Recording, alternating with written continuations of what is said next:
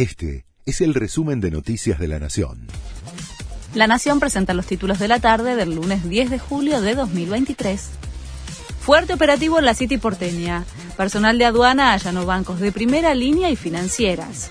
Siguen las pistas de maniobras falsas de importación que se usaban para comprar dólares a tipo de cambio oficial y girarlos fuera del país. Las petroleras adelantaron la suba de naftas que había sido acordada con el gobierno las empresas aplicaron el incremento de 4,5% una semana antes de lo previsto, que era el día 15 de cada mes.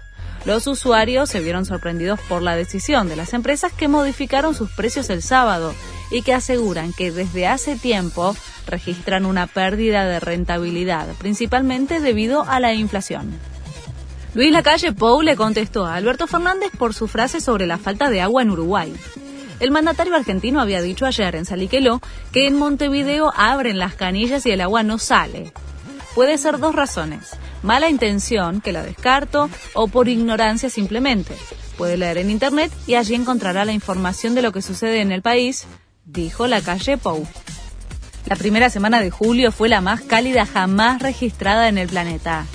La Organización Meteorológica Mundial ya había advertido que las emisiones de gases con efecto invernadero aumentaron la intensidad, duración y ritmo de repetición de olas de calor, en especial en Europa. El 6 de julio, la temperatura media mundial fue de poco más de 17 grados centígrados, un récord absoluto. Reapareció Madonna después de sus problemas de salud.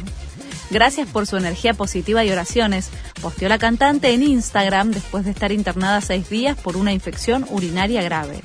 La reina del pop, de 64 años, también publicó una foto en la que se la ve mucho mejor.